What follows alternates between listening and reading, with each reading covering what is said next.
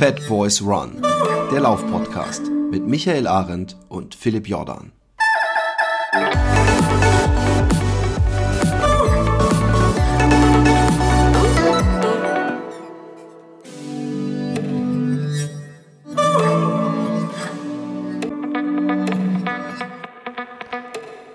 So, hallo und herzlich willkommen zur nächsten Interviewfolge. Wir haben im Moment recht viele davon ähm, und äh, deswegen ähm, ist es besonders toll, dass ich heute jemanden habe, der äh, auf dem fachlichen Niveau mir deutlich, deutlich überlegen ist. Ja, das habe ich doch immer gerne und das nutze ich natürlich uneigennützig, wie ich bin, äh, natürlich für mich selber auch auf ich, aus. Ich habe ja, äh, sag ich mal, was Ernährung im Sport angeht, die Expertin in Deutschland da, äh, die ähm, ja äh, ernährungstechnische Beraterin von äh, der Weltmeisterin im Triathlon, Anne Haug, oder von Laura Philipp, vierter Platz in Kona, von Denise Herrmann, ja, Weltmeisterin im Biathlon, oder von äh, Olympiasieger Wendel Alt im Rennrodel, also riesen, äh, riesenbreiter Bereich, den sie ähm, äh, betreut vom Schwimmen, äh, Paul Biedermann über äh, die Fußball-Bundesliga äh, und so weiter und so fort. Also äh, wenn jemand im Sport Ahnung hat, dann diese Frau. Ja, äh, sie ist Pharmazeutin und ist ja der Kopf von NFT Sport. Ähm, ja und steht uns heute zu allen Themen oder zu den, sag mal, zu dem breiten Themenkomplex Ernährung und besonders Mineralien Rede und Antwort.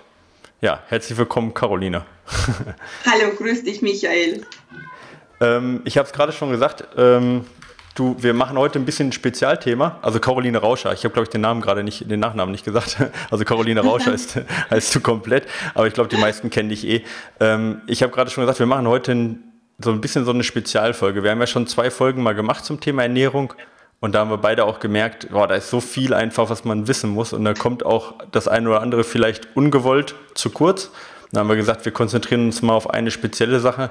Und da war mein Wunsch, weil es auch so ein bisschen so nicht besonders meine Stärke ist, dass wir uns ein bisschen über Mineralien, besonders über Eisen auch unterhalten. Und dass du gesagt, hey, da bin ich sofort dabei.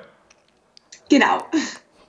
So sieht's aus. Caroline, du bist im, habe ich schon gesagt, in allen Sportarten äh, äh ja, verbreitet, vertreten. ja. Äh, ähm, äh, jetzt sind natürlich da auch viele Sportarten dabei, die ich aufgezählt habe, oder mit Masse eigentlich alle Sportarten, die natürlich auch durch die Corona-Krise betroffen sind, ihren Sport nicht mehr ausüben können, ja. Ähm, wo die äh, kompletten Wettkampfkalender komplett durcheinander gewürfelt wurden, wichtige Wettkämpfe ausgefallen ist. Wie sieht das denn bei euch aus? Seid ihr im Moment komplett in Kurzarbeit oder alles noch in Ordnung? Seid ihr, seid ihr so, so weit noch wohl auf bei euch bei NFT? Also wir sind äh, Gott sei Dank noch wohl auf und nicht in Kurzarbeit. Ähm, aber was ich beobachten konnte, äh, also unser, unser persönlicher Shutdown hat eigentlich mit, dem, mit der Absage vom Ironman Südafrika äh, begonnen. Ah, okay. Das war Ende, Ende März, ich glaube das letzte Märzwochenende wäre der, wär der geplant gewesen und da wäre zum Beispiel auch die Anne Haug, die Laura Philipp, der ähm, Nils Frommholt, also einige von meinen Top-Athleten und sehr, sehr viele Amateure am Start gewesen. Und ähm, ich habe dann beobachtet, so in der ersten Aprilwoche, dass die Triathleten quasi in so eine richtige Schockstarre äh, verfallen sind. Also äh, Wettkämpfe sind äh, weggebrochen und man war erst einmal so richtig orientierungslos, habe ich den Eindruck gehabt. Aber das hat sich dann sehr schnell wieder gefangen und die Beobachtung, die ich jetzt gemacht habe, ähm, dass sich sehr viele neue Sportler bei mir melden, und letztendlich alles so aus dem Hintergrund, naja, Wettkämpfe wird es wohl heuer sowieso keine geben. Mhm. Äh, jetzt kann ich mich mal einmal Baustellen widmen, äh, wo man vorher einfach nicht die Muse oder die Lust oder die Zeit gehabt hat.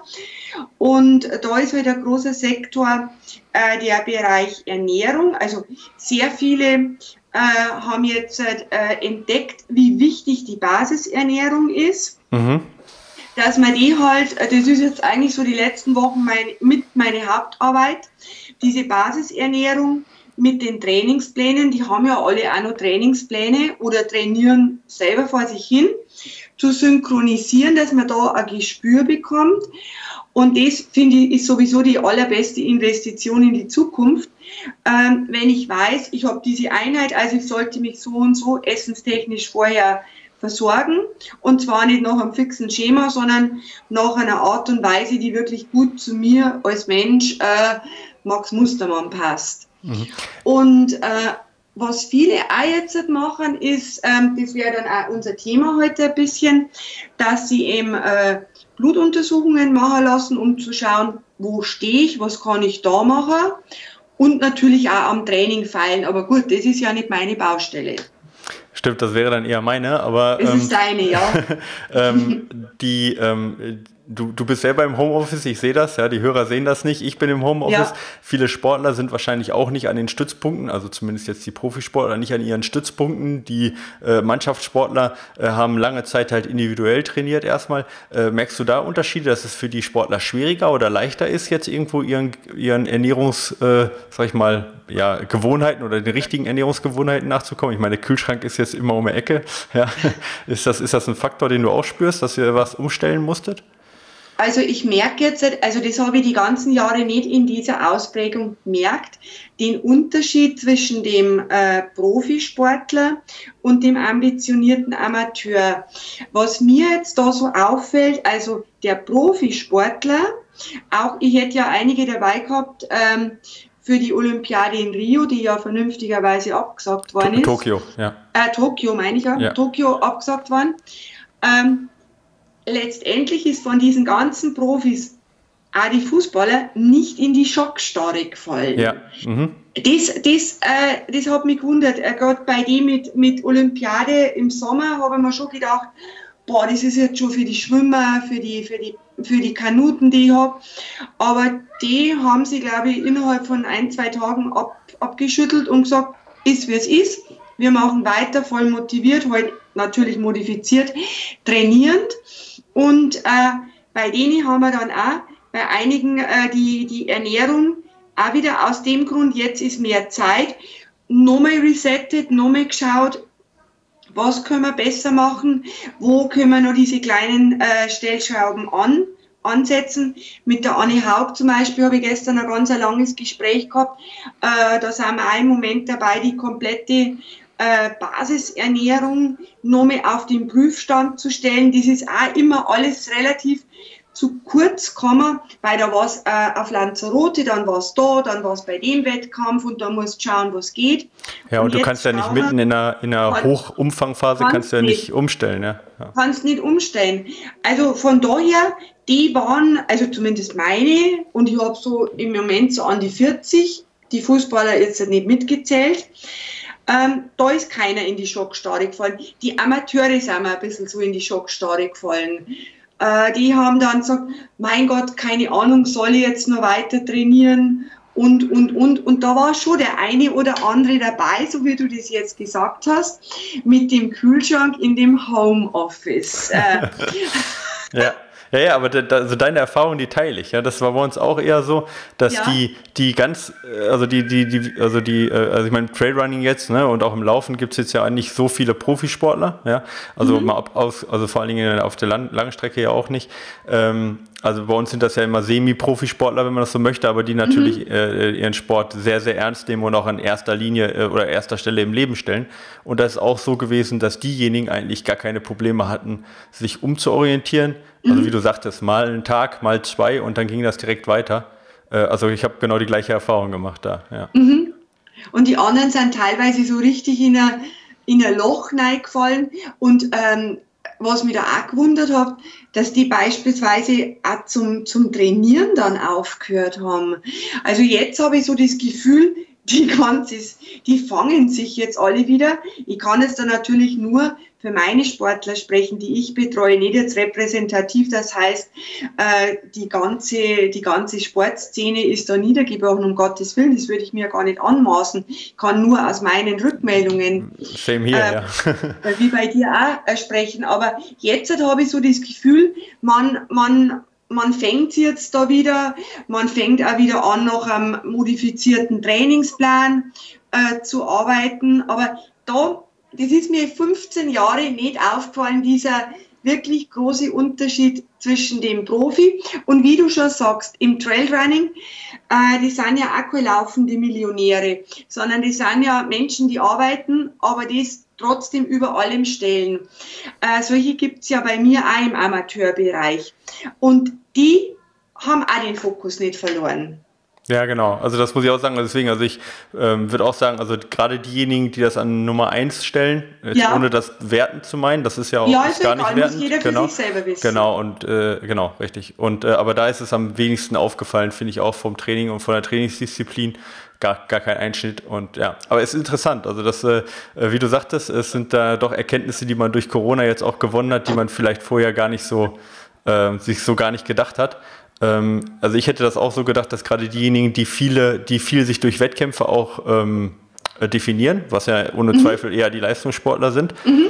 dass die in ein größeres Loch fallen, war bei uns auch nicht so. Wir hatten kurz auch darüber gesprochen, über die, über die vielen treuen Athleten, die dann auch eben äh, uns dann treu geblieben sind. Und das ist ja schön mhm. irgendwo, dass, dass so eine kleine Krise, in Anführungsstrichen klein, ja, aber dass die mhm. den Sport halt so nicht erschüttern kann. Im Gegenteil, ich habe manchmal das Gefühl, es sind eigentlich viele neue Sportler auch dazugekommen.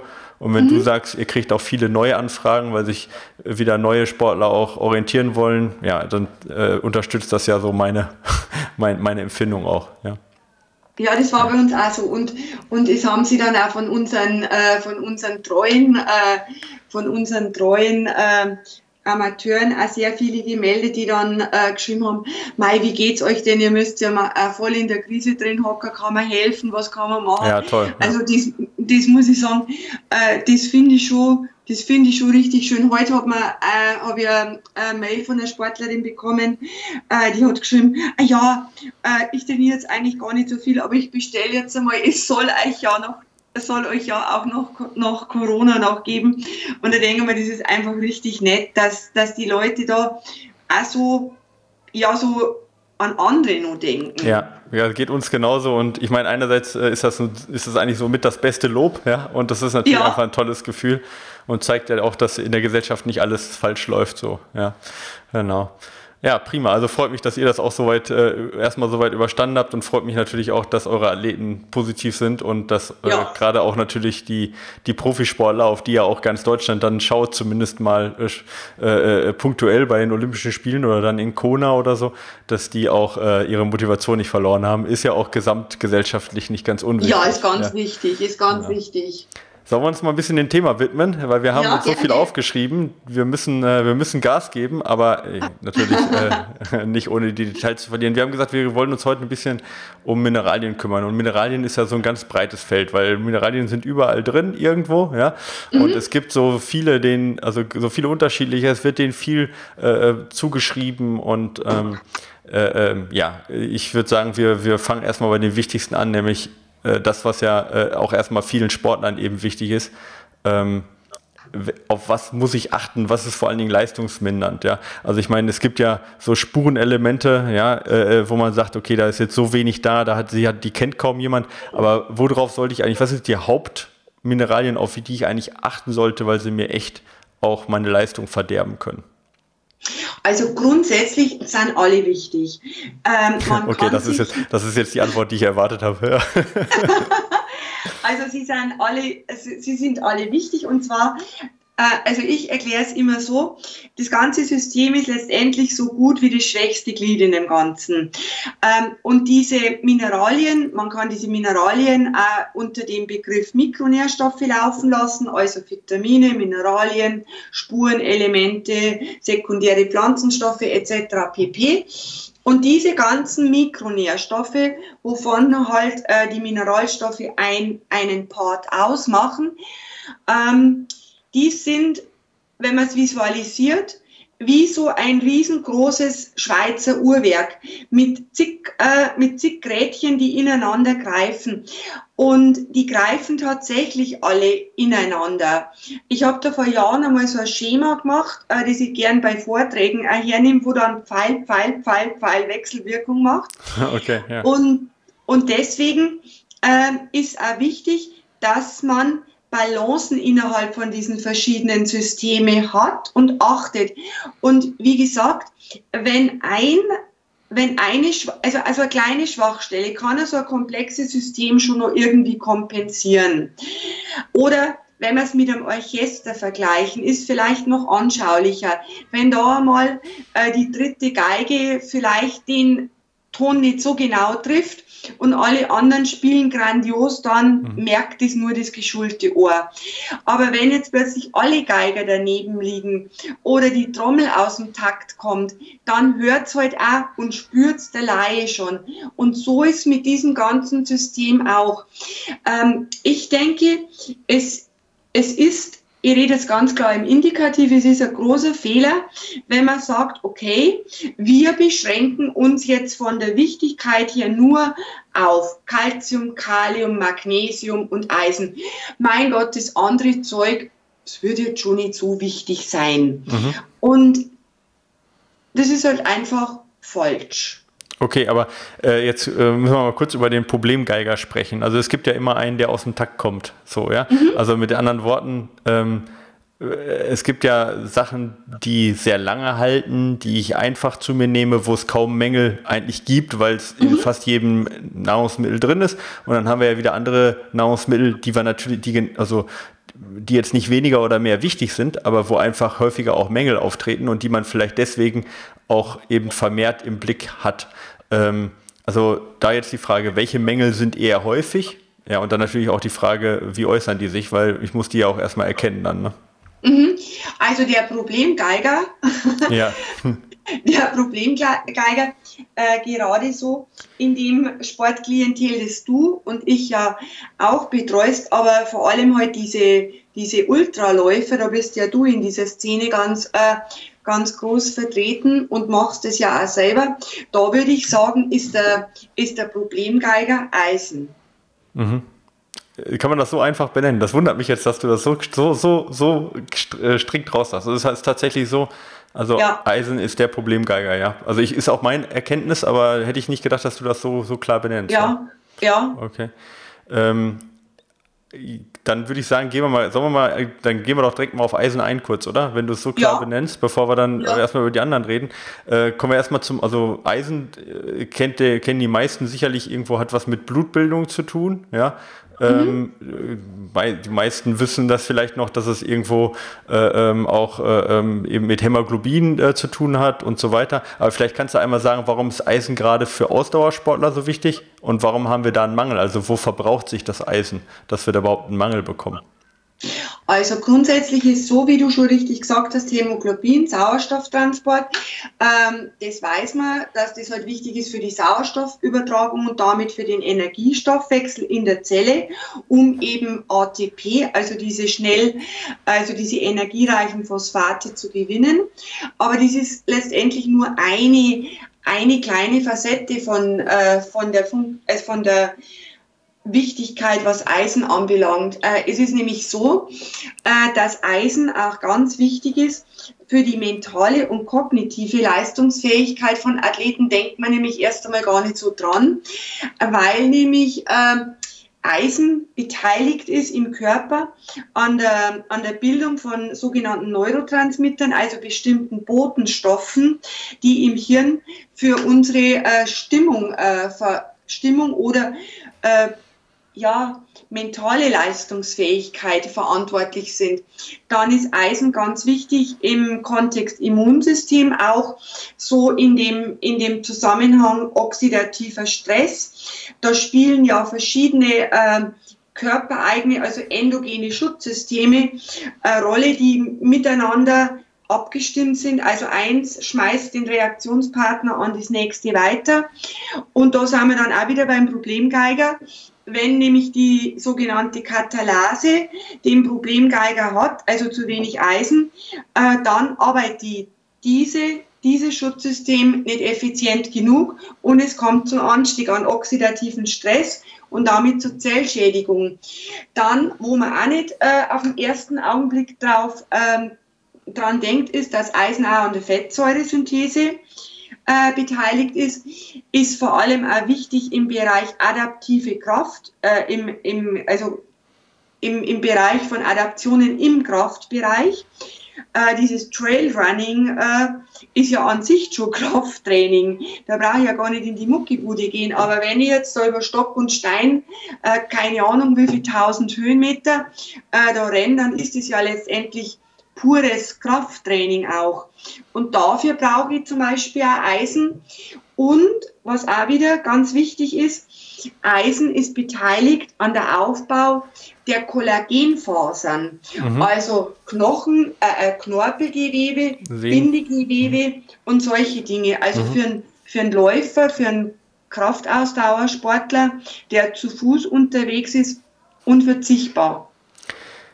Ähm, jetzt hast du gerade gesagt, vor allen Dingen, also was jetzt bei mir hängen geblieben ist, so auch für die Symptome, also ich gerade Aufbau der Kollagenfasern werde ich nicht direkt merken, zum Beispiel, ja. Da Nein, das nicht direkt merken. Genau, aber so Sachen wie ähm, äh, natürlich ähm, Sauerstofftransport oder gerade auch eben, was du sagtest, psychische, äh, äh, psychische Bereitschaft auch Leistung zu bringen, ne? Ähm, das werde ich natürlich schon merken.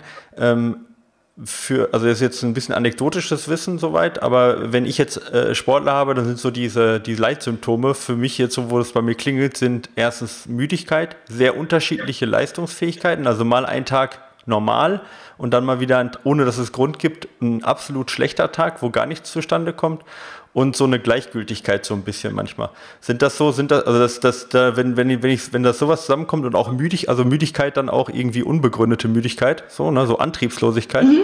Ähm, und dann ähm, vor allen Dingen halt bei hochintensiven Einheiten, dass es da dann nicht klappt. Ja, das ist auch nochmal so eine Sache. Äh, ist das, ist das, äh, ähm, also, äh, da, also dann, wenn ich sowas dann hab in dieser Kombination, dann sage ich immer direkt, okay, also da müssen wir auf jeden Fall mal sicher gehen und das abchecken, nicht, dass da ein Eisenmangel da ist. Würdest du das unterschreiben so, oder? Ja, das unterschreibe ich. würde da sogar einen kleinen Schritt weitergehen, weil da bist ja du jetzt der Fachmann auf dem Gebiet. Wenn du zum Beispiel beim Athleten bemerkst, äh, wenn du den trackst, was die Pulskurve zum Beispiel angeht, ähm, dann, äh, dann beobachtet man da einfach viel schnellere Pulsanstiege. Genau, ja. Und äh, was man auch beobachtet, einfach höhere Laktatwerte bei den, äh, bei den Athleten, weil äh, zu wenig Sauerstoff in der Muskulatur ist und damit hast du höhere Laktatbildungen und damit auch ähm, ist, wird natürlich die, ähm, die sind ja Ermüdungsfaktoren, ähm, hat der Athlet auch schnellere Ermüdung oder weil das war jetzt ein ganz krasses äh, Symptom, wenn jemand sagt, oh mein Gott, meine Fingernägel sind so brüchig oder meine Haare fallen aus. Aber wenn man so leistungsorientiert... Ja, so Leistungssportler, die, die merkt man meist, bevor die Haare ausfallen, die, die, die merken das. Die, ja. die, ja. Holt, die sollst du eigentlich schon holen, bevor die, äh, bevor die Haare ausfallen. Und wo es bei dir zum Beispiel als, als Coach immer klingeln sollte, äh, wenn, äh, wenn du jemanden hast, äh, der in seiner Basisernährung Low Carb ist, chronisch Low Carb ist, mhm. also der jetzt nicht diese absolut sinnvollen äh, Train-Low-Einheiten macht. Also keine Nüchternläufe jetzt zum Beispiel. Ja. Genau, genau, sondern der durchgängig in seiner Basisernährung eben äh, Low Carb ist und jemand und oder jemand, der vor allem ähm, intensivere Einheiten auch mit minimaler Kohlenhydrat oder unter minimaler Kohlenhydratversorgung macht. Warum ist der gerade äh, dafür anfällig oder warum soll es da klingen? Also der ist, äh, der ist eigentlich prädestiniert dazu. Also da muss ich sagen, da habe ich eine Trefferquote von 99 Prozent, wenn so einer bei mir aufschlägt und ich den einfach einmal erzählen lasse, äh, was, der, was der so macht. Und zwar ist es so, äh, ich erkläre es einmal ganz einfach. Das wäre lieb. suboptimale Kohlenhydratversorgung unterwegs ist. Also jetzt in eurem Fall, ihr lauft ja alle, lauft. Dann äh, die Muskulatur, die arbeitende Muskulatur, äh, die produziert dann äh, den Stoff Interleukin 6. Dieses Interleukin 6 sagt der Leber irgendwann, hallo Leber, produzier mal Zucker, der gute Mann oder die gute Frau, die, da kommt nichts von oben. Und in die Speicher, das ist der springende Punkt, in die Speicher ist wenig drin, also niedrige Glykogenspeicher. Leber wird angeregt, äh, Zucker zu produzieren, könnte man jetzt sagen, ist doch ganz schlau. Wo liegt da das Problem? Aber über dieses Interleukin 6 wird in der Leber auch die Produktion von einem Eiweißmolekül äh, noch ähm, und ja, gefördert. Und zwar ist es die sogenannte Hepzidin. Und dieses Hepzidin wird vermehrt ausgestoßen, wenn eben Interleukin 6 über mhm. bestimmtes Level hochgeht. Und dieses Hepzidin hat im Körper die Funktion, ähm, dass eben die Eisenaufnahme, die Eisenfreisetzung, die Eisen, das Eisenrecycling in den Makrophagen runtergefahren wird.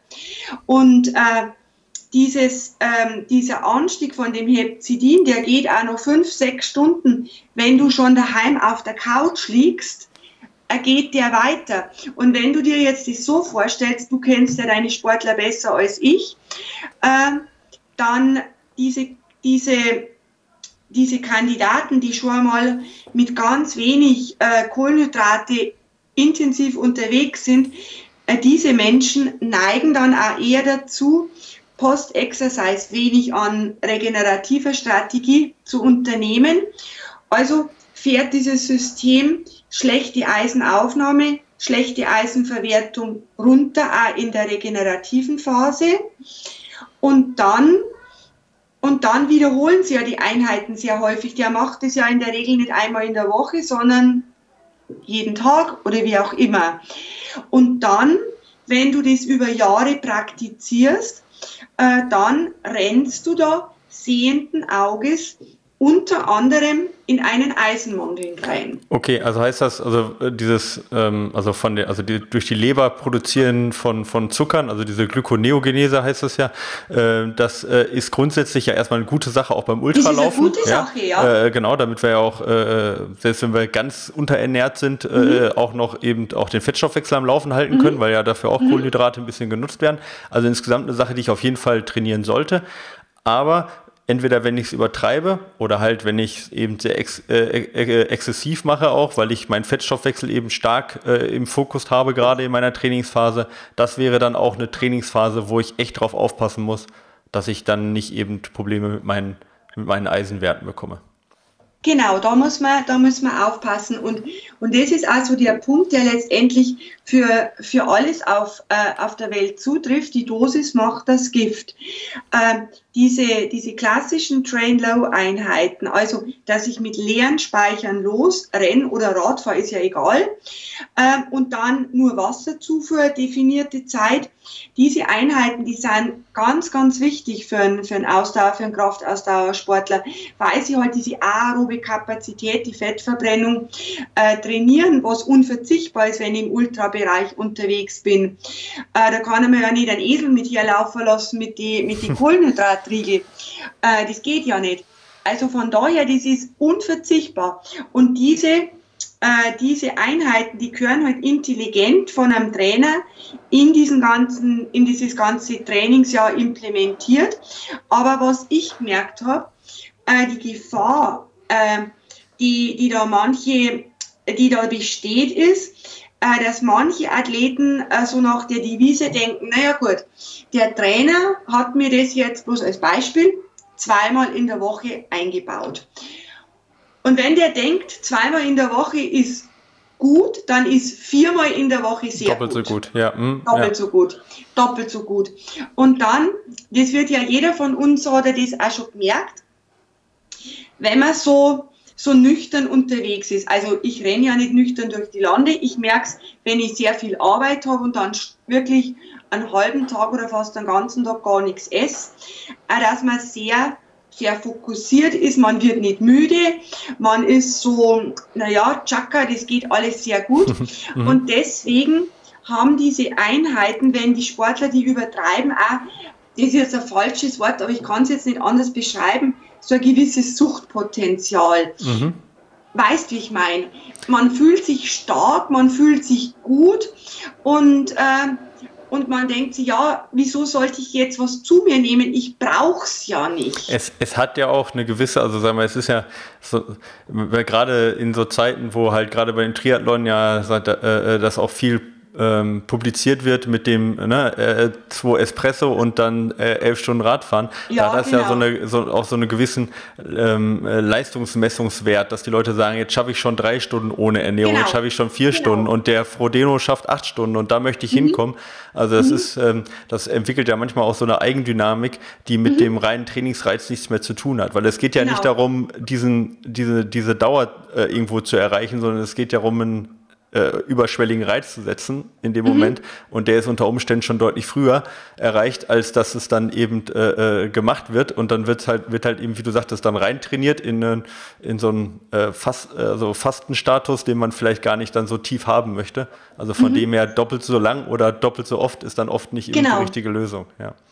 Ähm, jetzt ist aber, jetzt hast okay, also Ernährung haben wir, äh, ist sowieso klar wichtig, äh, gerade eben dann auch äh, nüchtern Einheiten oder Train-Low-Einheiten, lange Train-Low-Einheiten, vor allen Dingen, wenn danach nicht eben äh, direkt äh, Ernährung aufgenommen wird, ist ähm, oder keine gute, wie du sagtest, Regenerationsroutine da ist. Aber es gibt ja auch noch andere äh, oder es gibt ja meist auch so strukturellere Ursachen, die zu Eisen äh, führen können. Ich meine, klassischerweise sind ja zum Beispiel Frauen häufiger durch, äh, durch die äh, Regelblutung betroffen. Ähm, was, was sind sonst noch so, sag ich mal, so strukturelle Probleme, wodurch man eher auch in so einen Eisenmangel reinrutschen kann? Also wie du schon gesagt hast, das Geschlecht an sich, also die Frauen durch die Menstruationsblutung logischerweise. Äh, dann, äh, wenn jemand äh, sehr stark äh, sehr stark äh, schwitzt im Sport, weil äh, über den Schweiß geht ja auch Eisen verloren, mhm. das ist ja so ein Punkt. Und dann, äh, wenn wir an den Ort der Eisenaufnahme im Körper gehen, das ist der Darm, äh, das ist also ein kritisches Organ. Äh, es gibt jetzt ja Menschen, die an sich Erkrankungen im Darm haben und auch intensiv Sport treiben können und das auch sehr gut ist. Aber wenn der Darm schon nicht so gesund ist als Resorptionsort, also dann nimmt er ja schon weniger vom Eisen auf. Und äh, die Darmschleimhaut, die wird sowieso doch ähm, gefordert, sage ich mal so, bei intensiven äh, bei intensiven Läufen, weil durch diese Stoß- und Schüttel- und Rüttelbewegungen äh, kommen sie auch zu gewissen äh, Durchlässigkeiten, wenn man eben da empfindlich ist.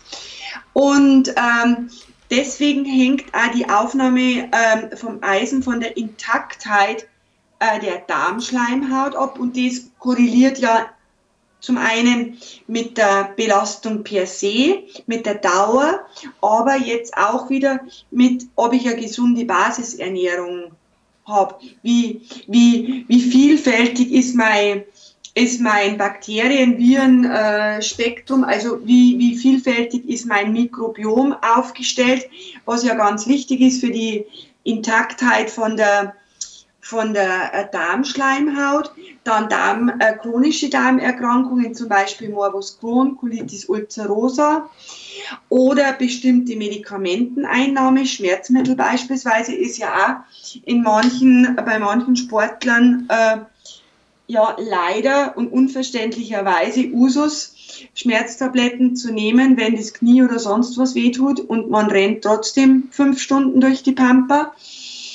Und ähm, auch andere Medikamente, wie zum Beispiel Blutverdünner oder was. Also, wie sieht es aus bei Durchfall? Wie sieht es aus bei Durchfallmitteln zum Beispiel? Also wenn jemand jetzt Probleme hat, sag ich mal, mit chronischem Durchfall in Wettkämpfen oder sowas, da gibt es ja durchaus auch äh, Athleten, die dann, ich weiß nicht, äh, äh, irgendwelche äh, frei verkäuflichen äh, äh, oder auch pflanzlichen Durchfallmittel nehmen, könnte das auch das macht nichts. Das macht nichts aus. Okay. Nein, das ähm, macht nichts. Wie, wie, siehst du das Thema Blutspenden dann? Ja, also ich meine, ähm, wenn ich jetzt einen, natürlich einen akuten Mangel habe, äh, wird man vielleicht davon abraten. Aber siehst du das grundsätzlich als Problem für, ich sage jetzt mal nicht Profisportler, da wird man vielleicht mhm. das nochmal anders beurteilen, aber für den ambitionierten Hobbysportler, der dem die Leistungsfähigkeit wichtig ist, würdest du sagen, für den ist Blutspenden deswegen allein schon nichts? Oder würdest du sagen, nein, das kann der Körper ab?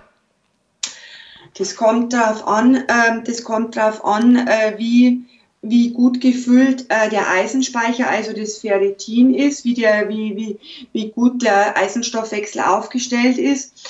Ähm, ich denke, das muss im Prinzip jeder selber entscheiden, aber wenn ich, ähm, wenn ich ein Grenzgänger bin, was diesen, was diesen Eisenstoffwechsel anbelangt, dann würde ich eher davon abraten, so, vom, so ethisch ähm, empfehlenswert, wie das Blutspenden ist, aber es steht ja dann auch nicht bloß, es geht ja dann nicht auch bloß um die Leistungsfähigkeit, wo ich sage, na Gott, das ist ja jetzt bei mir vollkommen egal, dann brauche ich halt für die äh, 30 Kilometer fünf Minuten länger. Es geht ja da in dem konkreten Fall auch wirklich um meine Gesundheit. Also ich würde es dann abhängig davon machen, wie gesagt, wie, wie, wie stabil der Eisenstoffwechsel ist und, äh, und dann auch mit einem erfahrenen Internisten das abstimmen. Mhm, okay. Jetzt haben wir eigentlich schon, wir haben so ein bisschen die, die Risikofaktoren, ja. Klar, ich meine, mhm. ne, Darmerkrankung sowieso, aber halt auch, hast du ja gesagt, Schwitzen, ja, gerade bei Frauen eben, die die Regelblutung haben, das ist auch ein Faktor. Wir haben die Symptome besprochen, wir haben äh, besprochen, warum Eisen so wichtig ist und warum gerade eben das auch in der, bei nüchtern Läufen ein kritischer Faktor ist. Jetzt komme ich zu dem Ergebnis persönlich, äh, ich fühle mich halt schon häufig müde. Äh, ich habe vielleicht da auch eben genau diese Problematiken, die wir gesagt haben. Was sollte ich dann machen? Du hast gerade Ferritin angesprochen. Es gibt Eisen 3 plus, Eisen 2 plus, äh, Speichereisen und was weiß ich, was überall in den Köpfen rumgeistert. Ja, worauf kommt es an? Welche Werte sind wichtig und wie kriege ich raus, ob ich betroffen bin oder nicht? Also, das lässt sich relativ einfach, ähm, einfach beantworten bevor ich es beantworte, sage ich was, was mir wirklich am Herzen liegt. Was man auf keinen Fall machen sollte, auf keinen Fall machen sollte, dass man Eisen oder Eisen beinhaltende Nahrungsergänzungsmittel im vorauseilenden Gehorsam zu sich nimmt. Äh, weil man kann nicht ableiten, bloß weil jemand, äh, ist jetzt egal, 100 Kilometer in der Woche rennt, dass der automatisch einen Eisenmangel hat. Das wäre einfach Unsinn. Man kann nicht sagen, alle Frauen im gebärfähigen Alter haben einen Eisenmangel. Äh, das, das ist einfach unqualifiziert. Und äh, wenn man nämlich Eisen unnötig einnimmt, äh, dann schadet es, weil dieses nicht aufgenommene Eisen, das nicht verwertete Eisen im Darm erhöhten oxidativen Stress, Zellschädigungen macht, äh, ähm, eher krebserregend ist. Also ich bin da ich bin da ein strikter, strikter Gegner äh, davon und lehne auch da diese ganzen fixen Nahrungsergänzungsmittel für Sportler ab, wo man einfach schon einmal Eisen im vorauseilten Gehorsam dazu gibt. Mhm. Also wie sollte ich vorgehen? Ich gehe zum Arzt. Ich gehe zum Arzt. Äh, man lässt sich äh, machen den Eisenspeicher, Ferritin, äh, dann äh, Transferin, Transferin-Sättigung. Diese drei Werte äh, die, mit denen kann ich diese, diesen Eisenstoffwechsel schon sehr schön beurteilen. Also äh, äh, nochmal, also Ferri, Ferritin ist quasi das sogenannte Speichereisen. Genau. Dann gibt es Transferritin und die Transferitin. Nein, nicht Transferitin, sondern Transferin. Äh, Transferin, Entschuldigung, ja, genau. Genau, das ist, und das, die, das, ist das Transportprotein. Und die Sättigung von diesem Und die Sättigung. Also wie die viel von diesem Transport äh, äh, ist äh, Transportprotein ist quasi besetzt sozusagen. Ja, genau. Ich erkläre es immer so. Ähm, ich erkläre es immer so. Das Ferritin ist der, ist der, ist die, ist der Kohlenhaufen.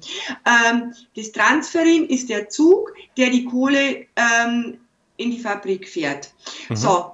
Und äh, diese Transferin-Sättigung, die gibt an, wie viel Kohle auf dem Zug ist, wie, wie mit mhm. wie viel Prozent es besetzt ist.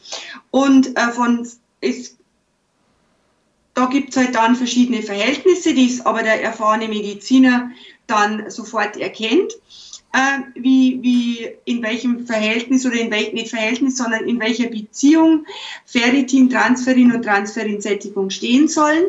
Dann würde ich mir noch machen lassen äh, das kleine Blutbild, also Hämoglobin, Hämatokrit dann äh, die Erythrozyten, die roten Blutkörperchen. Ähm, dann hat man da einen schönen äh, Wert. Was man dann äh, was man dann noch vielleicht zusätzlich machen kann, ist, dass man sich den CRP-Wert dazu macht, machen lässt. Äh, der CRP-Wert, äh, der sagt uns, ob irgendeine Entzündung im Körper abläuft.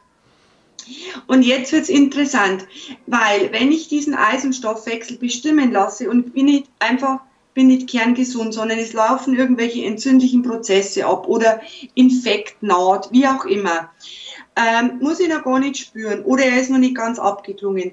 Äh, dann reguliert sich äh, Ferritin als sogenanntes Akutphaseprotein hoch und gaukelt mir einen falsch guten Eisenspeicher vor.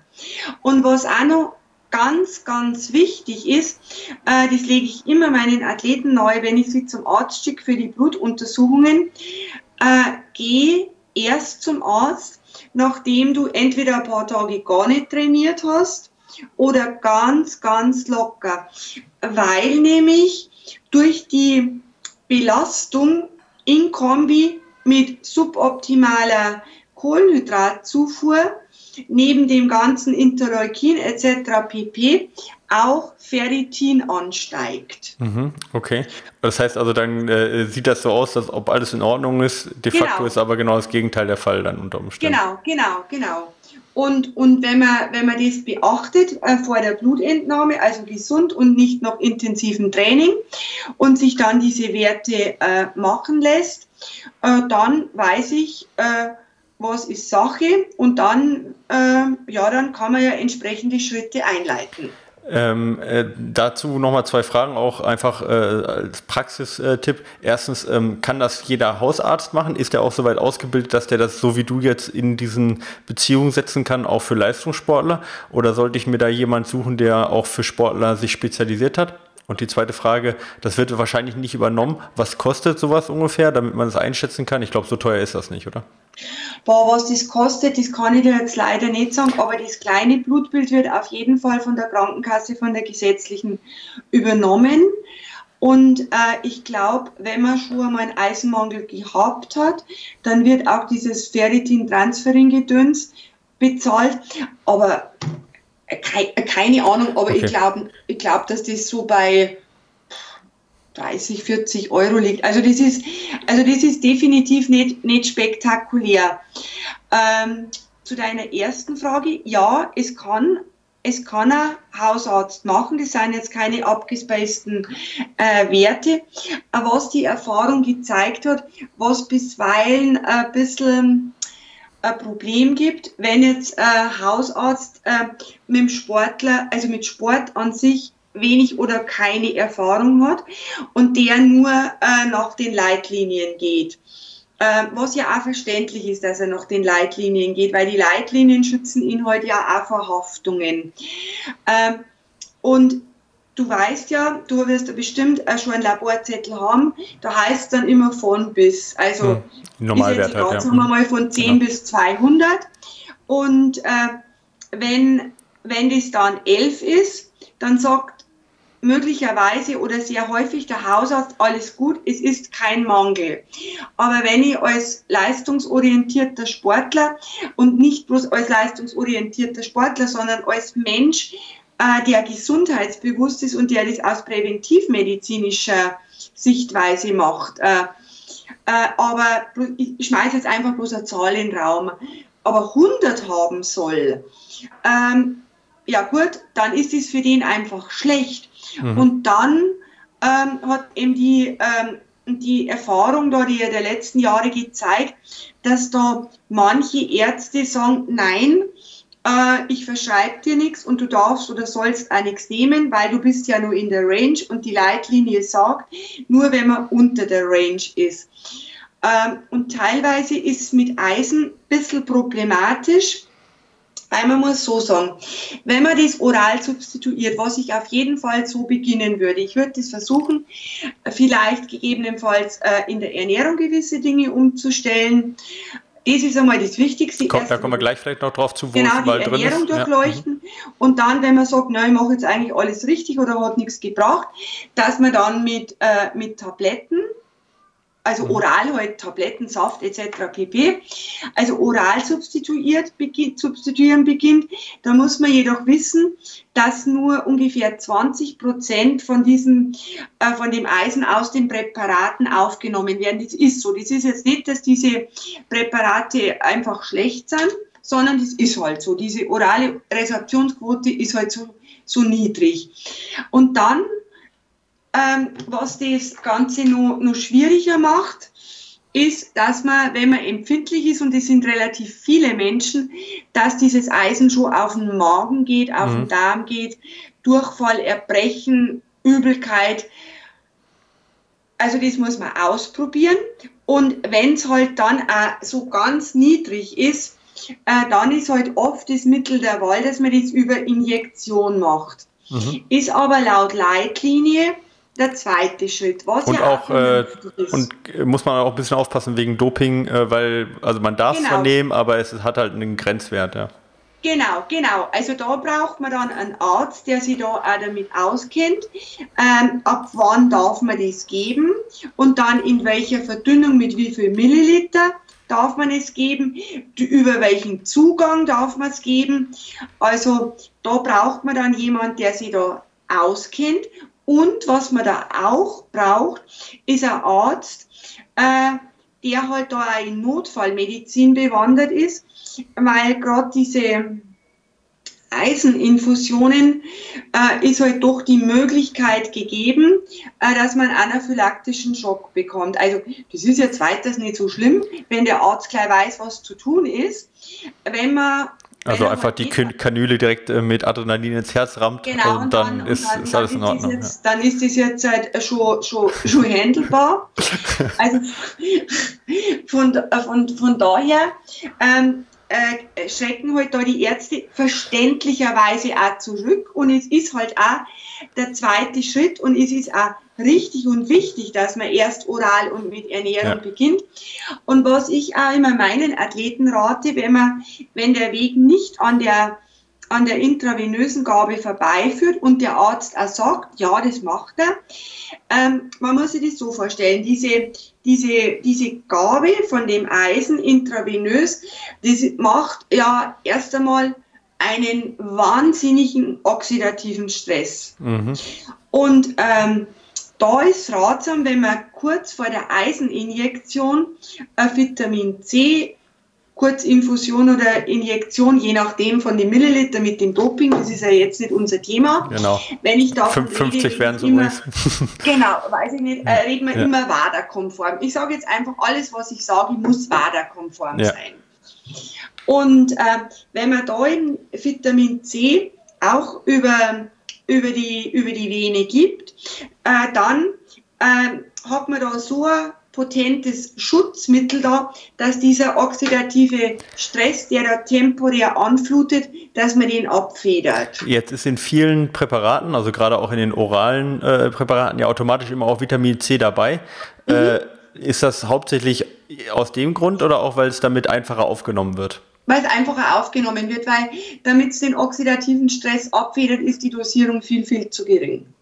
Ah, okay. Also heißt das, wenn ich wirklich einen oxidativen Stress abfedern möchte, dann muss ich schon auch ordentlich Vitamin C ja, reinhauen, aber das weiß dann der Arzt. Halt. Reingehen. Also Ui, da gehe okay. ich, da geh im Grammbereich rein. Okay, interessant. Also das wusste ich zum Beispiel auch noch gar nicht. Das höre ich jetzt zum ersten Mal. Interessant, man lernt immer wieder was dazu.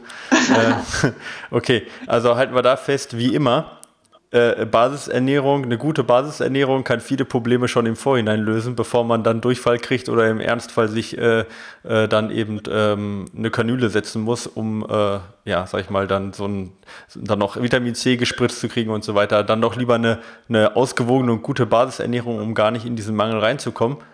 Was, ähm, was sind denn so Produkte, wo du sagst, ähm, das sind die, also man, ich meine, man kennt halt Spinat, ja, da weiß man ja mittlerweile auch schon so, dass es eine, mhm. äh, nicht, nicht äh, dass es nicht stimmt, genau. Aber was sind so, was sind so Produkte, wo du sagst, ja, da kann man eigentlich nichts verkehrt machen?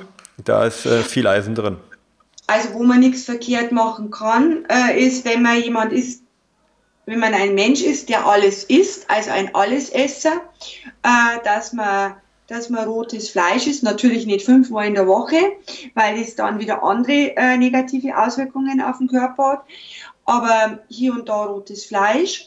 Äh, dann, ähm, ja, was sehr viel Eisen hat, ist Leber muss ich ganz ehrlich sagen, empfehle ich nicht, weil da müssen wir jetzt wirklich ein absolutes Biotier haben und mhm. nichts an Rückständen ist, weil die Leber ist ja die Chemiefabrik des Körpers und dann hast du den ganzen Abfallschlunz. Äh, ich glaube, da ist äh, schlauer, das Eisen anderweitig zuzuführen. Was sehr gut ist für die Eisen, für die Eisenlieferung ist zum Beispiel, sind sämtliche Hülsenfrüchte. Mhm die verschiedenen Linsen, dann Amaranth. Mhm. Amaranth hat, hat, viel Eisen, Hirse hat sehr viel Eisen und äh, wenn man das dann immer mit Vitamin C, also mit einem zum Beispiel mit einem frisch gepressten Saft beim Essen kombiniert, dann wird es auch gut, äh, gut aufgenommen. Also für den Vegetarier morgens ein Müsli mit Amaranth, Hirse dazu ein bisschen ja. ja äh, äh und äh, dazu ein O-Saft oder reingeschnibbelt äh, ein Obst, was, was halt ja. einen hohen Vitamin äh, C-Wert hat, wäre jetzt erstmal so ein ganz guter, ganz guter Start ja. in den Tag, was Eisen angeht. Ja, genau, genau. Und wenn ich jetzt wirklich einen harten Mangel habe, also gibt es irgendwo den Super-Eisenlieferanten, mal abgesehen von, von Leber jetzt?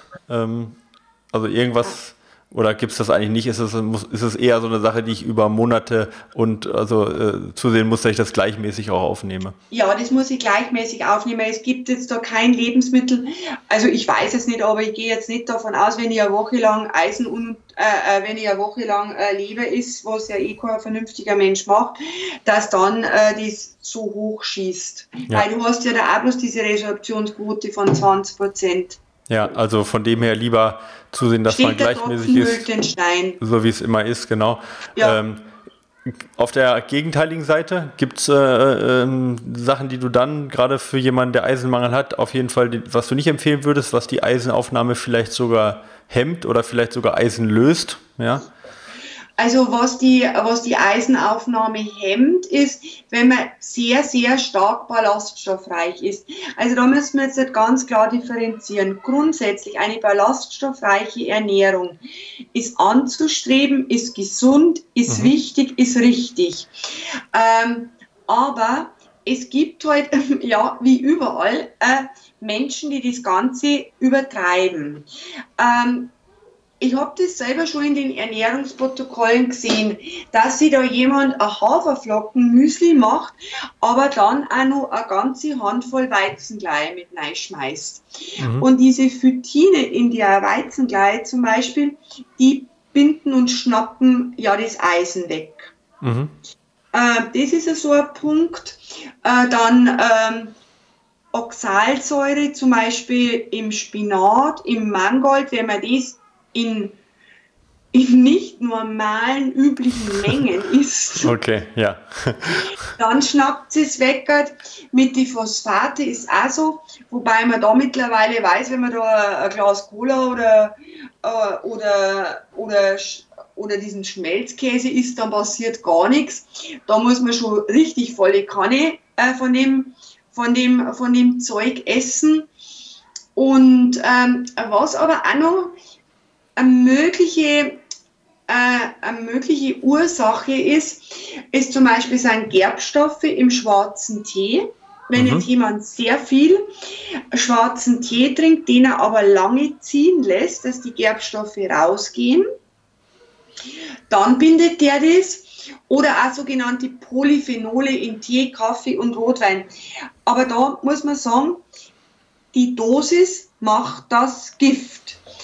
Und das, was ich jetzt gesagt habe, soll alles andere als die Botschaft sein, hey Leute, lasst die Ballaststoffe weg. Definitiv nicht.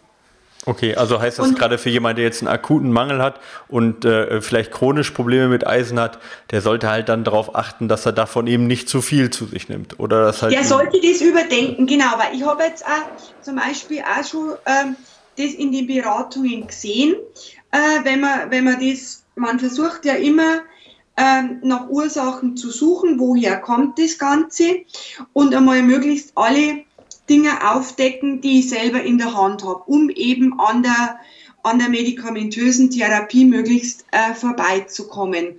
Und äh, das ist gar nicht so selten, dass die Leute das Müsli nochmal mit der Weizengleie auf, auf, äh, auftoppen oder, oder versetzen oder oder wie auch wichtig, äh, wie auch immer, weil das ist dann einmal so, das wirst du auch kennen in deinem, in deinem Bereich.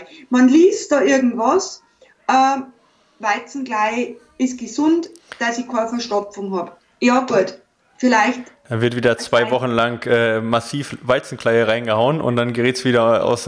Ja, ich kenne das noch tatsächlich von meiner, von der, von der äh, Mutter meiner Ex-Freundin, die hat irgend so eine wilde Zeitschrift immer gelesen, irgend so eine Bio-Zeitschrift. Und mhm. wenn in der Bio-Zeitschrift, da gab es immer äh, äh, das äh, Lebensmittel des Monats, ja. Und äh, mhm. wenn dann mal wieder, ich weiß nicht, Chiasamen angepriesen wurde, dann gab es einen Monat lang nur Chiasamen und im nächsten Monat mhm. war es dann mal wieder irgendein Kürbis und dann gab es ja. halt den ganzen Monat lang Kürbis, weil, ja. weil da die die, die Vorteile von diesem einen Lebensmittel dann isoliert ja, natürlich genau. dargestellt wurden. Ja.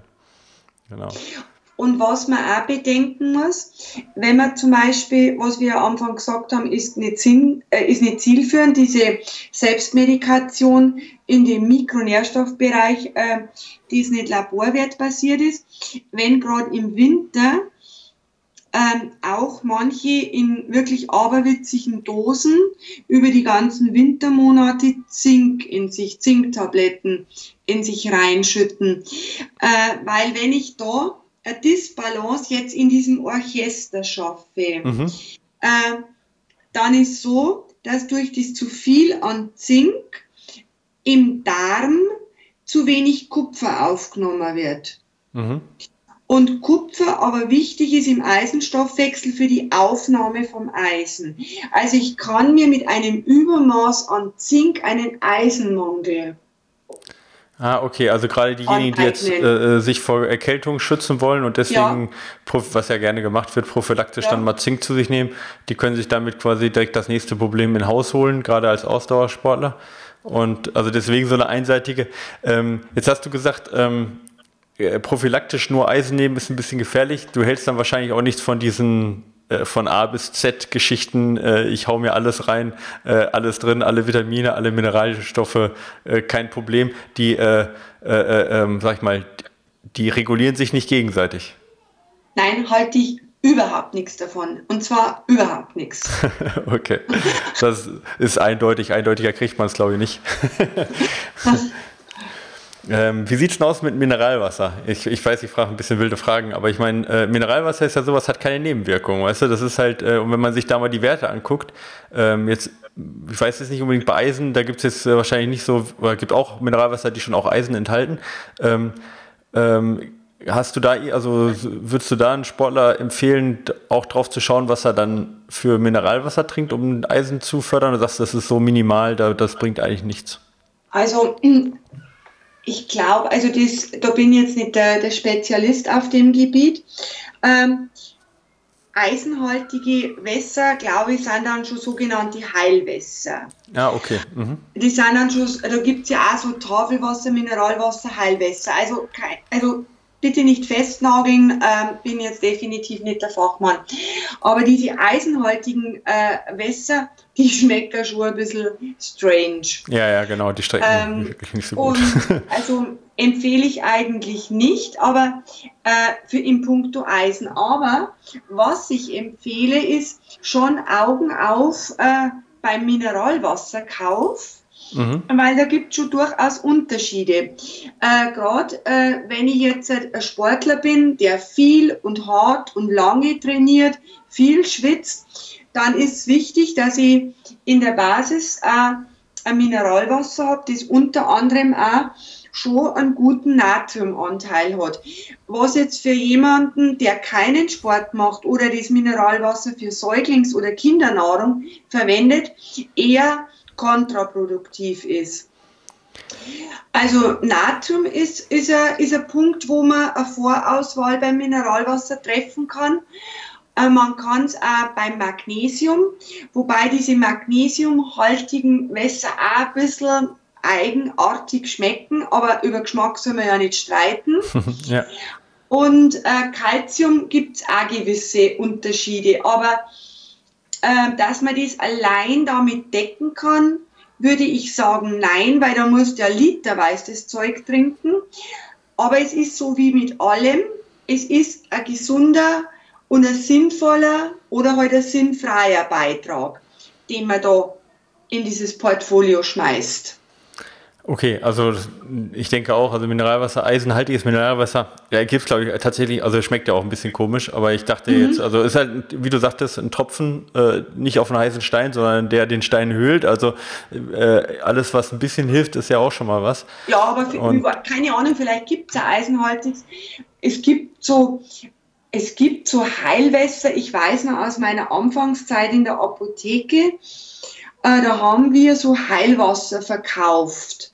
Mhm. Und das, das, das war, glaube ich, auch so eisenhaltig. Und ja, das hat schon eigenartig geschmeckt. So als wenn es an einem Eisennagel lutscht. Ich erinnere mich dann nur daran, früher, ähm, wir hatten unheimlich eisenhaltiges Wasser. Wir hatten so einen Brunnen zu Hause, da war das Wasser immer vom Swimmingpool braun, ja. Und ich habe mir mhm. immer so klares Wasser gewünscht und wir waren die einzigen, die immer braunes Wasser hatten. Die anderen hatten das immer dann halt von den Wasserwerken und wir hatten es immer aus ja. dem Brunnen.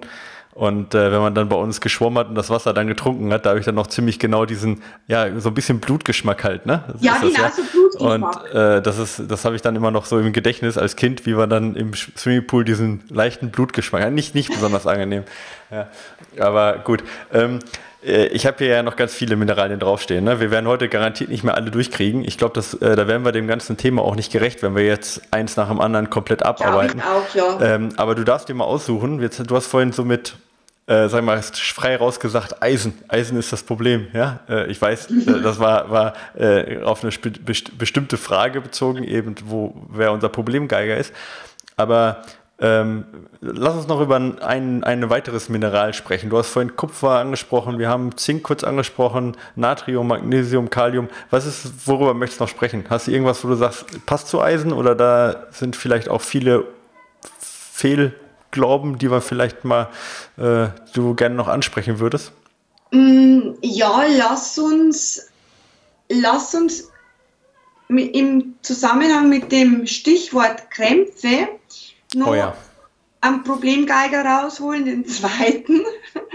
Jetzt bin ich äh, gespannt, welcher das ist. Ob es ist es Magnesium oder ist es Natrium oder eben nicht Natrium. Magnesium? Es ist Natrium eher, genau. Also, also eben nicht Magnesium. alle miteinander, ja. weil wenn du Elektrolytverschiebungen hast, äh, dann, ähm, dann hängen die äh, Natrium, also Natrium ein bisschen außen vor in dem Kontext, aber Kalium, Magnesium, Calcium, die hängen alle zusammen, weil die alle für die Reizleitungen wichtig sind und damit für die Kontraktibilität von, von der Muskulatur. Aber ich würde jetzt in dem, in dem Kontext ähm, Laufen, Ultralaufen, Sport, Krampf, ähm, spontan sagen, Natrium. Okay, Natrium, also ist, ich sag mal, wird ja in der Hauptsache in Kochsalz auch, also in ganz normalen Speisesalz ist es ja drin, ja. Mhm. Äh, so, also ist ja eins der oder das äh, Mineral, was wir am meisten zu uns nehmen, was wir auch am meisten zum Beispiel ausschwitzen. Also von dem her ja, sag ich mal, auch relativ schwierig, so ein Gleichgewicht zu halten. Ähm, jetzt bin ich gespannt, was du sagst, worauf man achten muss. Ich hätte jetzt gesagt, hauptsächlich gucken, bin ich viel Schwitzer, bin ich wenig Schwitzer, wie viel schwitze ich aus und versuchen das aufzunehmen, auch über die ähm, in dem Wettkampf. Äh, ist okay, jetzt, du lehnst dich zurück, jetzt bin ich gespannt, was kommt. Also das, ähm, das mit dem Schwitzen ist richtig. Ähm, es ist so, je, also wie viel man schwitzt, äh, hängt ja, hängt ja einmal von der Genetik auch unter anderem ab, aber es ist nicht ausschließlich eine genetische Festlegung, das ist ganz wichtig, sondern es hängt halt vor allem auch ab von der Intensität, vom Trainingszustand, wie trainiert bin ich. Je trainierter ich bin, umso mehr, umso schneller schwitze ich. Und umso weniger Natrium schwitze ich aus? Kann man das genau, umso weniger ja. Natrium schwitze ich aus, weil sich meine Schweißdrüsen adaptiert haben. Ähm, dann äh, die Außenbedingungen logischerweise. Wie bin ich an die Außenbedingungen angepasst? Macht auch, macht auch was aus. Bin ich Männlein, bin ich Weiblein? Ähm, also das ist einmal was, was, dem, was die Schweißflussrate anbelangt. Auch, äh, was habe ich getrunken vorher, wenn ich natürlich schon exekiert in so eine Belastung neige? Woher will ich denn schwitzen, wenn, wenn, wenn, nichts drin ist, ja. wenn nichts ja. drin ist? Ja. Äh, dann auch äh, der, der Punkt äh, mit, dem, mit dem Natrium. Da scheiden sich ja auch in Forscherkreisen wirklich äh, die Geister. Man äh, geht immer so landläufig davon aus, wenn man einen, ähm, wenn man einen in Salz gebackenen Athleten sieht mit einem schwarzen Trikot mhm. äh, und der ist quasi weiß. Also hat überall Krust, Salzkruste sozusagen. Genau, dran. hat überall äh, Salzkrusten, wie so, ein, wie so ein, im Salzteig so ein Hähnchen. äh, dann würde man sagen, mein Gott, gebt dem doch unbedingt Salz, Salz, Salz, Salz. Ähm, ist der eine Ansatz. Der andere Ansatz erscheint jetzt mir vernünftiger ähm, aus Wissenschaftskreisen. Sagt, also wer jetzt so viel Salz äh, ausscheidet, sprich auf der Kleidung hat, der hat definitiv zu viel Salz im Körper. Der möchte dieses Salz loswerden, der Körper. Mhm. Und der Effekt von diesem Loswerden des Salzes hat ja auch zur Folge, äh, dass dadurch auch das Durstgefühl sich reduziert über diese ganzen Osmorezeptoren im Körper. Ähm, und wenn das Durstgefühl dann runtergeht, dann kann ich auch mit weniger Flüssigkeit lange laufen. Schau dir einmal diese, diese, diese Afrikaner, die, die durch die Wüste rennen an. Mhm. Also ja. vielleicht einfach nochmal, weil du jetzt ziemlich viel Fachbegriffe aufnimmst. Ich versuche mal, also du hast ja gesagt, der Körper denkt sich das, das ist hauptsächlich halt äh, Konzentrationsunterschiede, die dann eine Rolle spielen, ne? Mhm. Ausgleich von Konzentrationen, also deswegen auch, was du gerade sagtest, Osmo, also ne, Osmolarität, also quasi äh, Konzentrationsunterschiede zwischen genau, Flüssigkeiten. Genau, diese Konzentrationsmesser in unserem Körper. Genau, und die gleichen das aus, dass wenn irgendwo zu viel Konzentration ist, dass das quasi ausgeglichen wird und so eben, wenn zu viel Natrium da ist, auch mehr Natrium ausgeschieden ist. Nur um das so zu vereinfachen. Genau, das wird ja. zu viel ausgeschieden und dann sagt dieser, dieser Natriumfühler, dieser Konzentrationsfühler in unserem Körper, ja, jetzt ist dieses übermäßige Natrium weg, hat zur Folge, es geht von diesem, von diesem Natriumfühler ein Signal an den Dursttaktgeber äh, und damit, äh, wenn weniger Natrium da ist, äh, wird auch der Durst weniger vom Durstgefühl. Und wenn das Durstgefühl weniger ist, trinkt der Athlet ja auch vernünftigerweise weniger. Und deswegen kann er über lange Strecken, auch dadurch, dass er weniger Durst hat, mit weniger Flüssigkeit gut unterwegs sein. Also kann man sagen, wenn ich jetzt, also gerade ich rede jetzt mal nicht von dem Marathonläufer, der ja, sag ich mal, kaum nach Lust ist, ja, so, sondern der hat ja seinen ja. Ernährungsplan, zieht den durch. Der Triathlet teilweise, ja, oder meistens auch noch, gerade der Profi-Triathlet, vor allen Dingen Mitteldistanz, aber auch sicherlich noch Langdistanz. Beim Ultraläufer ist es ja manchmal so, da wird ja auch nach Geschmack gegessen. Also habe ich Lust auf was Salziges, habe ich Lust auf was Süßes, habe ich eher mehr Durst oder weniger Durst. Danach kann ich schon zum gewissen Punkt auch gehen, ohne dass ich was Falsches mache. Oder sagst du, nein, dann ist es eigentlich schon zu spät, wenn ich anfange, auch im Training zum Beispiel rein nach Lust mich zu ernähren. Das bringst jetzt richtig schön auf den Punkt. Äh, du sagst, äh, du nennst es nach Lust ernähren. Ich nenne es bei mir im Beratungsalltag nach Körpergefühl ernähren. und äh, weil du gerade die Triathleten und die Marathonläufer angesprochen hast, Triathleten habe ich ja wirklich sehr, sehr viele, äh, vor allem aus dem ambitionierten Amateurbereich. Äh, da ist immer meine Botschaft nach Körpergefühl äh, ernähren. Und wenn man das, wenn man das trainiert, wenn man das macht, äh, dann funktioniert das auch. Und äh, wenn wir jetzt bei, damit wir jetzt auch beim, beim Natrium bleiben, natürlich muss so ein Sportgetränk äh, eine gewisse Basis an Natrium haben. Aber wenn man jetzt sagt, ich war jetzt einmal bei einer Messung, was durchaus interessant ist, äh, dass man mal äh, bestimmen lässt, wie viel Natrium verliere ich denn überhaupt, dann muss man sich auch bewusst sein, dass das eine absolute Momentaufnahme ist. Also je nachdem, ähm, was ich gegessen habe, wie meine Spiegel sind, wie viel, wie, wie viel ich genau, getrunken habe und so weiter. Mhm. Genau, und wie intensiv das war, ob das Indoor war, ob das draußen war, wie die Intensität war, welche Disziplin das war und, und, und. Es ist ein Anhaltspunkt, der ganz interessant ist, ähm, aber man darf jetzt nicht davon ableiten, äh, dass man sagt, ist jetzt egal, ich schmeiße jetzt auch wieder eine Zahl nein, ich schmeiße jetzt keine Zahl rein. Also das, das äh, Ergebnis sagt, x Milligramm äh, pro Liter Schweiß ist verloren gegangen. Dann muss ich schon einmal wissen und hinterfragen noch, in welcher Zeit habe ich denn den Liter eigentlich verloren? Ist ja schon entscheidend. Mhm. Ähm, so, und dann muss ich aber nicht diese Menge X wieder zuführen, exakt, weil ähm, ich muss das ja nicht alles exogen, also von außen über die Nahrung, über das Getränk, wie auch immer, zuführen. Ich habe ja einen Natriumspeicher im mhm. Körper, die habe ich ja nicht leer gelutscht. Mhm. Und ähm, was das Problem ist, man denkt immer, naja gut, beim Natrium, da kann ich jetzt eigentlich nichts falsch machen. Wenn ich zu viel habe, dann habe ich halt zu viel. Äh, stirb ich nicht.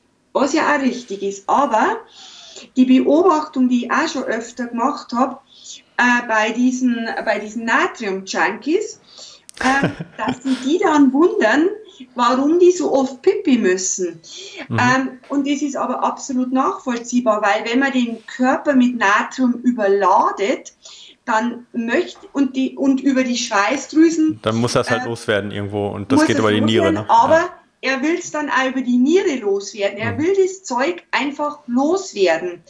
Und wenn es über die Niere geht, geht es über den Urin, also über Pipi. Und äh, gerade äh, der Ansatz bei vielen Athleten ist, dass sie sagen, äh, ich muss wirklich mehr als genug an Natrium zuführen, damit ich ja nicht Pipi muss. Mhm, okay, ja. Und das ist, kann, kann dann zu viel, ja, kontraproduktiv Es kann werden. zu viel sein. Mhm. Und darum muss ich da auch wirklich äh, mit jemandem arbeiten und schauen, jetzt versuchen wir es einmal so, beobachte mal, wie fühlt sich das an und, und, und. Und auch nicht da so nach One Size äh, fits all, je mehr, umso besser. Okay, jetzt hast du gesagt, ähm, also macht es natürlich nicht gerade einfacher, wenn man nicht zu viel zu sich nehmen soll, nicht zu wenig. Ne? Das ist natürlich mhm. dann auch immer, wie du es ja selber sagtest, sehr individuell. Ähm, und aber ich kann das natürlich auch in erster Linie mal auch ausprobieren. Weil du ja, ja. auch sagtest, ne, ich meine, äh, probieren und Körpergefühl schadet ja erstmal ja. nicht, ist ja erstmal das Wichtigste, was ich brauche. Ähm, jetzt hast du am Anfang angesprochen, Krämpfe. Wenn ich jetzt einen Krampf kriege, klar, kann mir keiner sagen, woran es jetzt hundertprozentig genau liegt. Ne? Äh, wenn das so einfach wäre, hätte die Wissenschaft schon mehr Erkenntnisse dazu.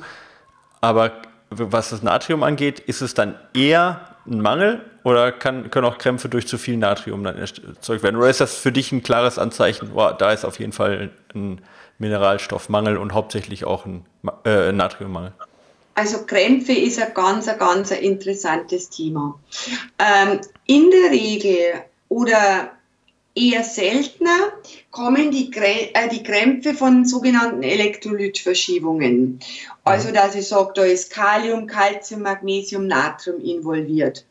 Ähm, Wenn es auf der Basis von Elektrolytverschiebungen ist, dann ist es in der Regel Natrium, vorausgesetzt auch, äh, dass der Athlet schon mit vernünftigen Spiegeln an den anderen äh, Elektrolyten in den Wettkampf gegangen ist. Wenn der natürlich schon mit einem Mangel an den anderen drei, äh, in Kalium ist ganz selten, aber Calcium und Magnesium in den Wettkampf geht, ja gut, dann ist es einfach blöd. Ist auch zu spät, weil die kann er eh dann nicht so schnell auffüllen. Spät, dann nützt ja. sowieso nichts, dann, dann hat er einfach Pech gehabt. Ja. Ähm, aber wenn es elektrolytbedingt ist, dann ist es Natrium und dann zu wenig. Aber die Erfahrung, die ich gemacht habe, ist, und ich mache das jetzt doch schon seit fast 15 Jahren, ähm, es ist auch relativ selten das Natrium.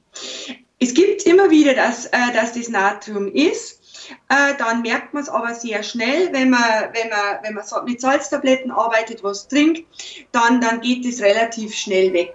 Mhm. Und äh, wenn es so ein Natriummangel äh, oder ein Natriumdefizit ist, äh, dann sind es in der Regel so, äh, wie soll ich das beschreiben, so generalisierte Krämpfe. Mhm. Äh, also im, quasi im ganzen Körper, egal wie ich genau, bewege, irgendwas genau. krampft immer. So, ja, der typische genau. Fußballer, der sich kaum, der die Krämpfe kaum los wird, sozusagen. Ja, ja genau, der wird die einfach nicht los und dem ja. bringt es auch nicht, wenn der jetzt sagt, äh, diese eine definierte Dehnung macht von dem Muskel. Ja. Mhm. Und dem bringt es auch nichts, äh, wenn er da an dem Oberschenkel rummassiert. Es bringt ihm einfach nichts. Ja. Außer er gibt ja Salzlösung rein. Dann ist der extrem schnell mhm. wieder da, weil mhm. Natrium ja außerhalb der Zellen sitzt, also extrazellulär.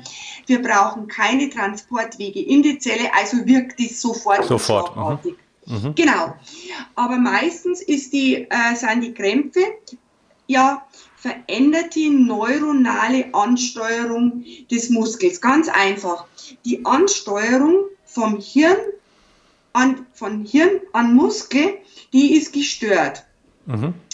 Dann feuert es einfach auf, diese, auf den Muskel und dann kommt es eben zu diesen Krampfen. Und die Ursachen für diese, für diese nicht elektrolytbedingte Entstehung von Krämpfen, die ist auch multifaktoriell, aber doch sehr gut eingrenzbar. Ganz häufig, das wirst du auch schon festgestellt haben in deiner Arbeit, ist es ähm, einfach zu hohe Belastung, dass die Belastung, die Pace einfach ähm, nicht dem Trainingszustand des Athleten entspricht, ähm, dann zu schlechte Regenerationsarbeit im Vorfeld auf den Wettkampf hin. Äh, der Muskel vergisst nichts. Mhm. Ähm, oder Hitze zum Beispiel über Hyperthermie äh, und nicht, wie man vor einigen Jahren noch gedacht hat, ein zu hoher Dehydrierungsgrad, der macht keine Krämpfe, mhm. sondern es ist die Hyperthermie, also das Ansteigen der Körperkerntemperatur, also dann auch nicht nur trinken, trinken, trinken, sondern eher auch äh, Wasser über den Kopf mal und zusehen, dass genau. man die Temperatur genau, runterkriegt. Dass man den, ganzen, das ganze System runterkühlt, weil wenn nämlich dann eine bestimmte Cut-off-Temperatur überschritten ist, dann kommt es zu einem Feuerwerk von unseren ganzen Botenstoffen im Hirn und dann geht nichts mehr. Und ja, ich kann das vom Transvulkanier, ja, da kenne ich das sehr gut her. Das ist so ein, genau. so ein genau. Lauf über einen Vulkan, ja. Da ist genau. Das, ja. Und eine solche Symptomatik ist halt dann der Krampf oder was auch gar nicht so selten ist, ist schlechte oder suboptimale Energieverfügbarkeit. Okay, also der, sag mal, der Klassiker, der dann im Prinzip für alles verantwortlich ist, äh, also für ja. alles verantwortlich sein kann dann. Ähm, und dann, der, ich meine, da gibt es ja dann unter anderem Mittel, die ganz guten Erfolg bringen können, so eben so diese krampflösenden Sachen, Chinin, äh, Senf, äh, Gurkenwasser, die ja zumindest mhm. anekdotisch was helfen, wo es auch ein paar Studien zu gibt. Aber ob die jetzt helfen oder nicht, ne, das, äh, aber die wirken dann eben genau auf oder sollen wirken auf eben auf diese, ja, auf diese neuronale Ebene und eben nicht in erster Linie Natrium ausgleichen, auch wenn da immer regel, regelmäßig viel Natrium in diesem Zeug halt drin ist. Ich glaube aber ehrlich gesagt das nicht, also mit dem Gurkenwasser, das habe ich auch schon gelesen. Also ich habe ähm, hab tatsächlich äh, äh, Athleten, die, die das ausprobiert haben, die zumindest anekdotisch jetzt darauf schwören, gerade auf mhm. eben so diese, diese Kombipräparate, äh, auch mhm. akut. Ähm, ja, äh, gut, also ich meine, ich glaube, da müssten wir jetzt, da könnten wir eine extra Folge zu machen. Ähm, ja, das glaube ich. Ja. ich glaube, ich, ich ja. Also ich meine, wenn du, wenn du in so einer Situation bist, ja, dass du 100 Kilometer laufen musst und bei 70 Kilometer anfängt zu krämpfen, krampfen, ja, so, dann hast, hast du ein anderes Problem, als das mal auszuprobieren. Also da kann man das ja, sicherlich mal probieren, ja. Also dann äh, im, im Ernstfall äh, äh, ist das vielleicht nicht ganz so schlecht. Aber wie gesagt, wie du ja auch schon sagtest, also vorher ausprobieren und wenn dann eben äh, auch nur im Ernstfall und nicht prophylaktisch. Ähm, aber prophylaktisch, da bin ich nochmal eine andere Sache, nämlich nochmal wieder zurück zum Natrium. Du hast vorhin gesagt, man sollte mit ordentlichen Speichern reingehen. Jetzt gibt es ja durchaus auch welche, die so Natrium-Loading tatsächlich betreiben, also die sich vorne vorher ordentlich genug Natrium reinhauen in den Körper, weil sie sagen, dann habe ich eben diese ganzen Probleme nicht. Du hast auch von Natrium-Speichern gesprochen, die wir haben. Ist das so eine Sache, die du auch empfehlen würdest? Also mal angenommen, der Magen hat jetzt keine Probleme damit. Ja, ich habe da so einen äh, sehr unempfindlichen Magen, dass ich mir direkt vorm Wettkampf ähm, ja, sehr natriumreiches Getränke, Salzwasser reinhaue, äh, um halt wirklich äh, auch schon ähm, mit einem erhöhten Speicher vielleicht oder mit erhöhten, ja, ja doch Natriumpegel, sage ich jetzt mal, in so ein Rennen reinzugehen? Gerade wenn ich weiß, dass ich viel schwitze? Also was ich meinen Athleten immer empfehle, also diese 48 Stunden vorher, wenn man halt auch Carbo-Loading zum Beispiel macht, äh, dass man da moderat leicht nachsalzt. Äh, dieses Salzloading, da gibt es auch Studien, äh, die das untersucht haben und die auch festgestellt haben, dass das was bringt, aber nicht in Richtung Krämpfe. Sondern warte mal, ja? ich rate jetzt mal, weil ich habe nämlich eine Studie gelesen dazu vor langer Zeit mal, zum Thema Thermoregulation auch. Nein, äh, ah, ja, schade. indirekt, Aber darf ich nicht, indirekt, okay, indirekt, ja. indirekt Thermoregulation, ähm, mehr so in, in Verbesserung der Herz-Kreislauf. Äh, ähm, Arbeit, weil es zur Plasmavolumenvergrößerung Genau, darum ging es auch, ging um Plasmavolumenvergrößerung und, und, damit, der, und damit auch Thermoregulation. Ja, genau. genau, genau. Und da, äh, da hat es da, da auch wohl ein Benefit, aber da geht man dann mit so großen Mengen an Natrium ran, ähm, dass da schon an der, an der Kotzgrenze fast bis Natrium, also eine konzentrierte Salzlösung ist ja auch ein Brechmittel. Ja. Ähm, und von daher ist das, denke ich, nicht sehr praktikabel. Ich habe es einmal mit einer Athletin ausprobiert, die hat zwar nicht gekotzt, aber. Ja, ich habe das mal ausprobiert, wie das da in dieser Studie halt auch mal beschrieben war. Ja. Und das waren so 500 Milliliter, wirklich, ich sage jetzt mal so, ja, so richtig Salzwasser. Also sage ich jetzt genau, mal so, genau. also schon, schon richtig salziges Wasser. Ja. Also man kriegt das runter und mir ging es danach auch nicht schlecht. Aber das ist nichts, was man zum ersten Mal vor Wettkampf ausprobieren sollte, auf jeden Fall. Ja, ja sollte, man, sollte man nicht. Und, und was ich ein bisschen als, als, als Problem in Anführungsstrichen sehe, ist, ähm, man schaut jetzt da bei der Studie auf die Plasmavolumenvergrößerung und kann dann auch diesen, diesen Power-Output vom messen und halt auch dieses Herzschlagvolumen mhm. und das ganze, ganze kardiologische. Äh, aber äh, was da natürlich nicht ähm, unter die Lupe genommen wurde, ist die Tatsache, wie wir vorhin gesagt haben, wenn ich mit diesen hohen Natriumkonzentrationen rangehe und die Niere das dann wieder loshaben will und ich dann aber im Gegenzug dauernd pipi muss. Gerade wenn das oder, Plasmavolumen dann noch erhöht ist, ne? Ja, ja dann, äh, also wenn das jemand in Betracht zieht, dieses Natriumloading, es ist definitiv kein unsinniger Ansatz, wo ich sage, um Gottes Willen, was ist denn das? Aber es ist schon eine heiße Kiste von der, von der Verträglichkeit her. Und ähm, ich glaube jetzt ehrlich gesagt auch nicht, dass das so ein, so ein langer Benefit hat. Äh, bei, bei, bei eurem Klientel zum Beispiel diese, diese, diese Ultraläufer da mit, mit, mit 100 Kilometer oder die laufen ja teilweise noch mehr. Also dieses Ultralaufer, das ist für mich sowieso, also das ist für mich so, so, so unvorstellbar, wie das ein Mensch schaffen kann. Und das sagt also, diejenige, die die äh, äh Ironman-Weltmeisterin betreut. Das ist ja auch nicht ohne, aber gut, ich meine, die sind ja inzwischen schon äh, deutlich unter, unter äh, acht Stunden dann unterwegs. Also ja, schon, aber ich habe ähm, ich hatte, hab da letztes Jahr äh, mit einer Athletin äh, gearbeitet, die bei dir ist und mit Bring den Wettkampf jetzt nicht zusammen, über ach, keine Ahnung wie viel tausend Höhenmeter, über ja. wie viele Tage. Also unvorstellbar, was diese Sportler leisten, vom, mhm. äh, vom Kopf, aber vor allem vom Körper. Ja, das ist, äh, ist richtig.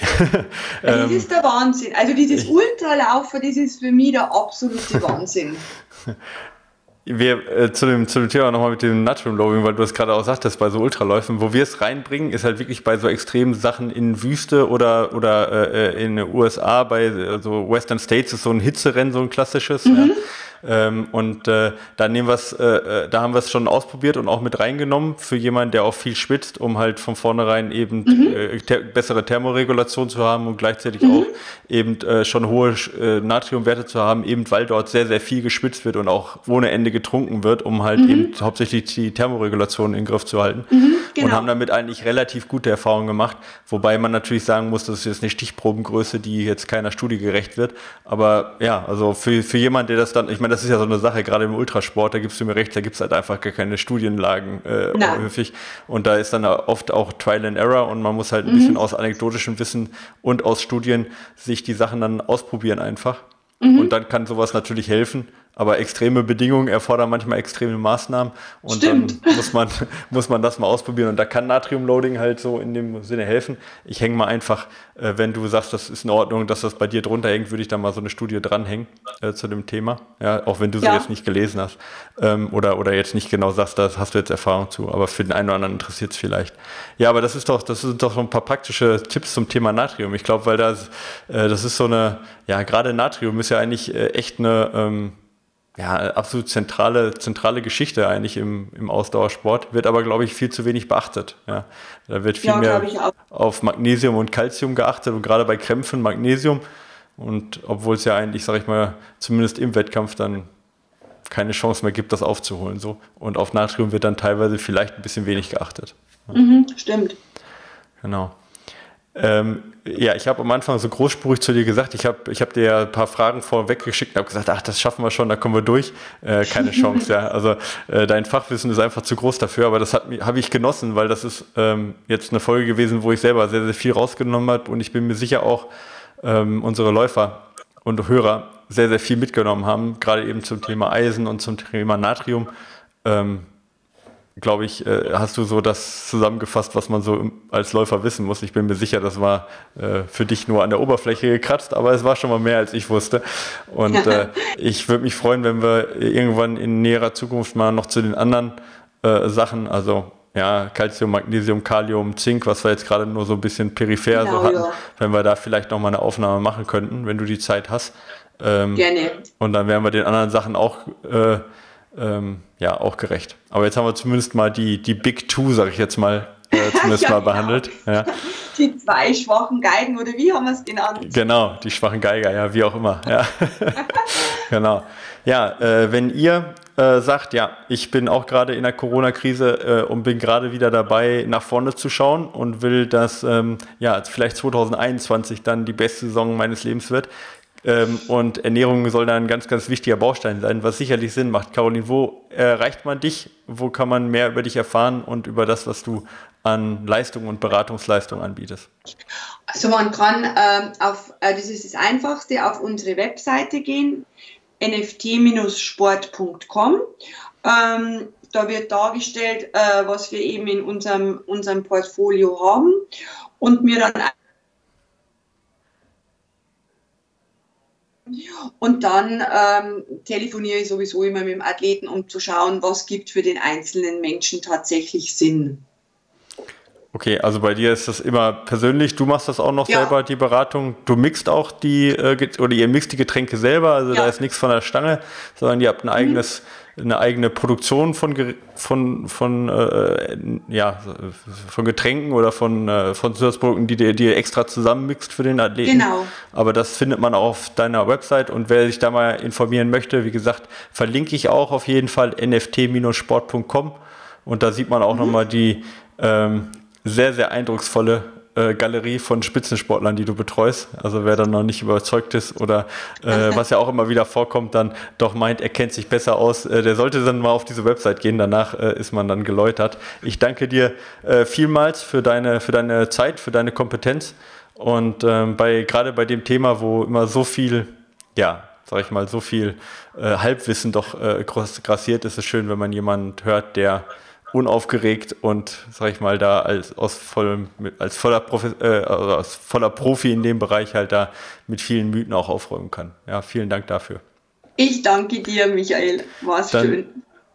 Mach's gut, ja, und wir hören uns demnächst zum, zum weiteren Thema dann, würde ich sagen. Genau, so machen Alles wir klar. das. Also gut die Zeit und bleibt gesund. Ja, ich danke dir. Ciao. Ciao.